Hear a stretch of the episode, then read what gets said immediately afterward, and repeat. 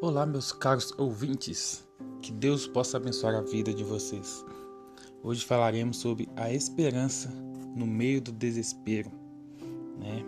A passagem bíblica está lá em Mateus 11, 28. Vinde a mim todos os que estáis cansados e sobrecarregados, e eu vos aliviarei. Né? O mundo está marcado pela desesperança. Né? Estamos sem esperança nos políticos, estamos sem esperança na educação. Quanto mais o mundo avança né, no conhecimento da ciência, mais as pessoas se afundam no desespero. As drogas escravizam nossa juventude, nossos adolescentes, né? São várias pessoas se perdendo aí nessa escravidão que são essas drogas, o alcoolismo assolando as famílias, a violência né, transformando as cidades em campos de sangue.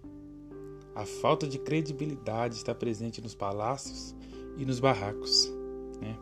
Até mesmo a religião está perdendo sua credibilidade nesse cenário de desespero e desesperança. Mas fiquem firmes, pois a Bíblia diz que Jesus é a nossa esperança. Ele jamais nos decepciona.